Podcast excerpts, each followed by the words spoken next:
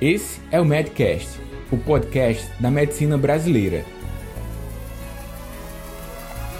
Produzido pelos médicos Daniel Coriolano e Roberto Maranhão, o Bob.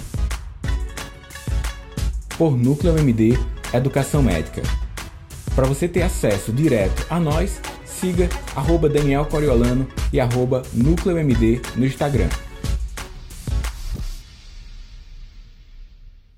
Olá MD, neste episódio temos uma novidade para você. O Medcast agora é parceiro da TM Revinte Publicações. A TM Revinte é o braço brasileiro da TM, editora alemã que é referência mundial em livros voltados para medicina e saúde, com mais de 130 anos de mercado e tradição. A partir da publicação deste episódio até o dia 15 de setembro, você que acompanha o Medcast tem 30% de desconto em qualquer livro da loja virtual da TM Revinter. Visite agora o site www.tmrevinter.com.br e use o código hashtag Medcast no momento da sua compra. O código da parceria, assim como o site da TM Revinter, estarão disponíveis na descrição deste episódio. Essa é uma excelente oportunidade para expandir seus conhecimentos na sua área de atuação com uma das maiores editoras de livros de medicina do mundo. Olá, MD. Agora vamos dar sequência à segunda parte da entrevista com o professor Paulo Cauí Petri. A primeira parte você confere no episódio anterior do Medcast. Grande abraço. Professor, Percebe-se que muito da complexidade que se traduz nos dados apresentados à sociedade sobre esta pandemia em específico se devem à perspectiva de análise epidemiológica que, como você bem destacou, é de suma importância. Isto reforça a valorização que devemos dar a todas as áreas da ciência e cada dia mais precisamos estar alinhados aos conhecimentos que complementam nossa especialidade. Como médico de família e comunidade, é fundamental que eu valorize cada uma das especialidades médicas e consiga coordenar o cuidado dos pacientes, indicando intervenções que estejam de acordo com suas demandas.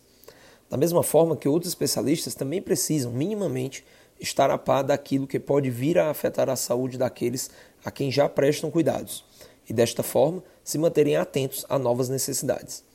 Manter-se atualizado em sua área específica e outras a que tem afinidade parece ser um bom caminho. Todavia, é também um desafio, haja vista o volume de informações disponíveis.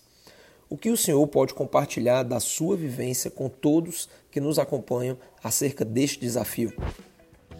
Com certeza, em relação a essa afirmação, manter-se atualizado nas diferentes áreas da saúde hoje é fundamental eu diria que existe um grande desafio que, que, que se impõe atualmente, que é justamente o, o profissional de saúde se manter atualizado. Uh, o ideal é que se passasse uh, em todas as especialidades médicas e em todos os profissionais da área da saúde uh, houvesse uma reciclagem periódica, uma atualização periódica.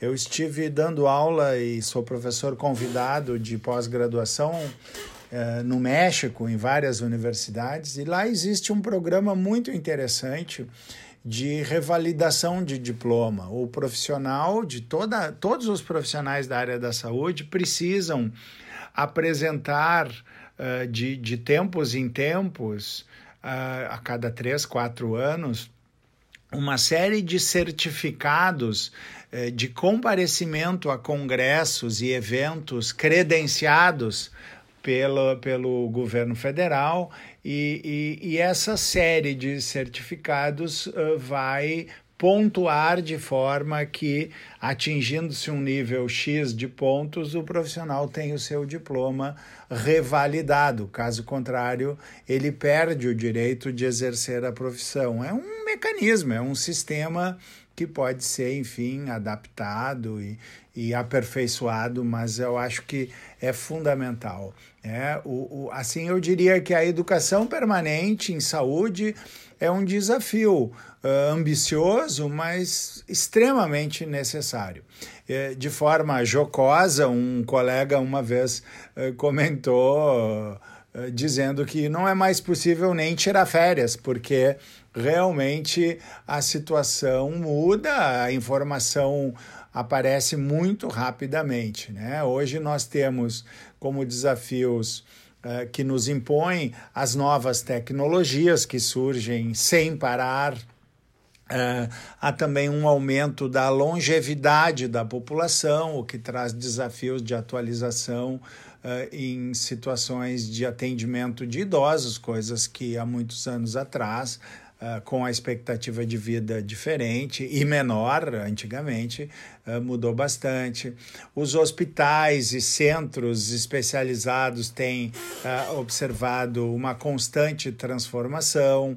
Se exige hoje do profissional de saúde cada vez mais capacidade de gerenciamento de unidades, tanto públicas quanto privadas. Há um aumento muito grande da concorrência de especialização, o, os custos crescentes da saúde também nos impõem uma constante atualização, enfim, demanda uh, crescente de várias áreas. E eu também colocaria a questão de que hoje a informação navega muito rapidamente.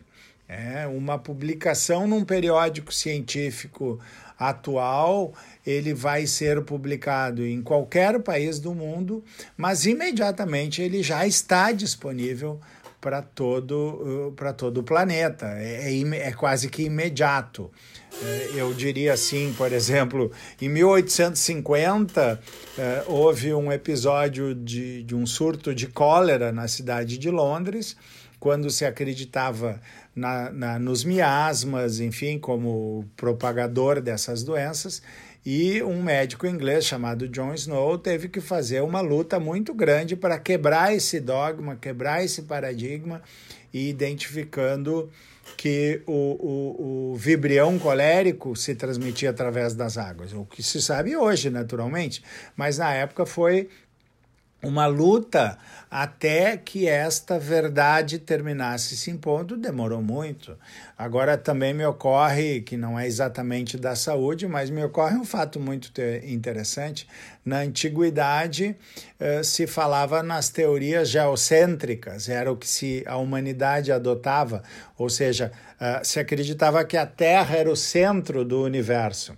E quando então Galileu Galilei propõe, baseado nas teorias inicialmente levantadas por Copérnico, ele, ele propõe a teoria do, do, do heliocentrismo, né? deslocando uh, o centro do universo então para o Sol e, e não mais para a Terra, o que hoje é mais do que sabido, não se discute.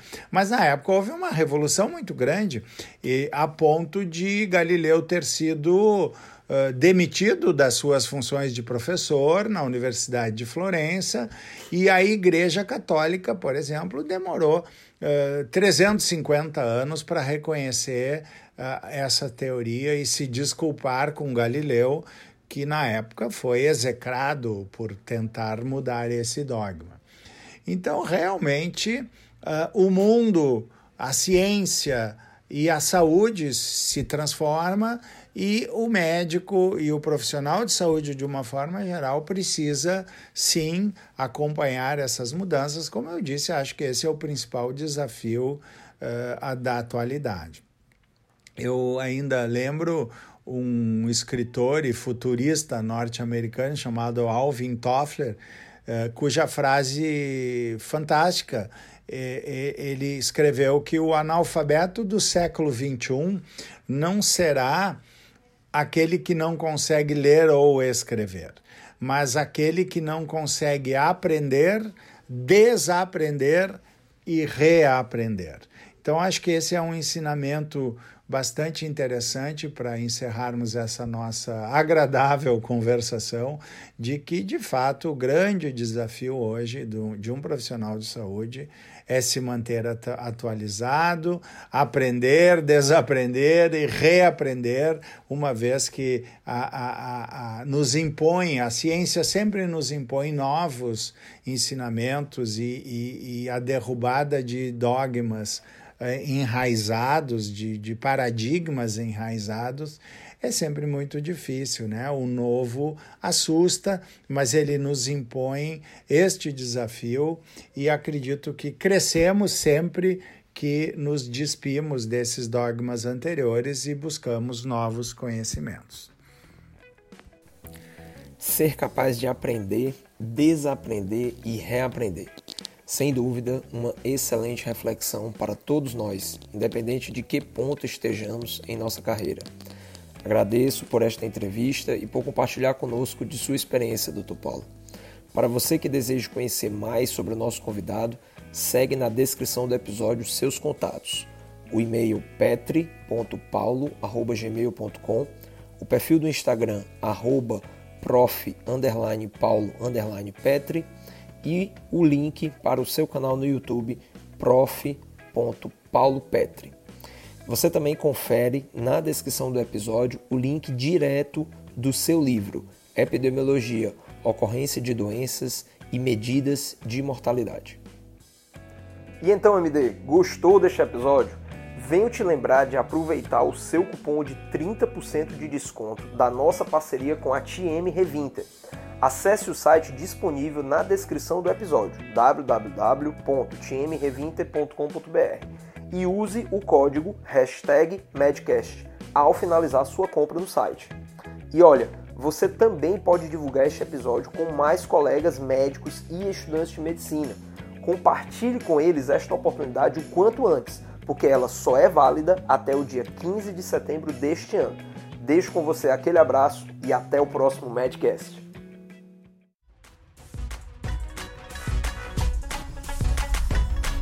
Obrigado por acessar o Medcast. Para você ter acesso à comunidade fechada do podcast e ainda ter acesso a web aulas, e-books, mini cursos, conteúdos complementares aos episódios publicados por aqui, faça parte do Medcast Premium. O link para acessar e ativar o seu período gratuito está junto à descrição desse episódio.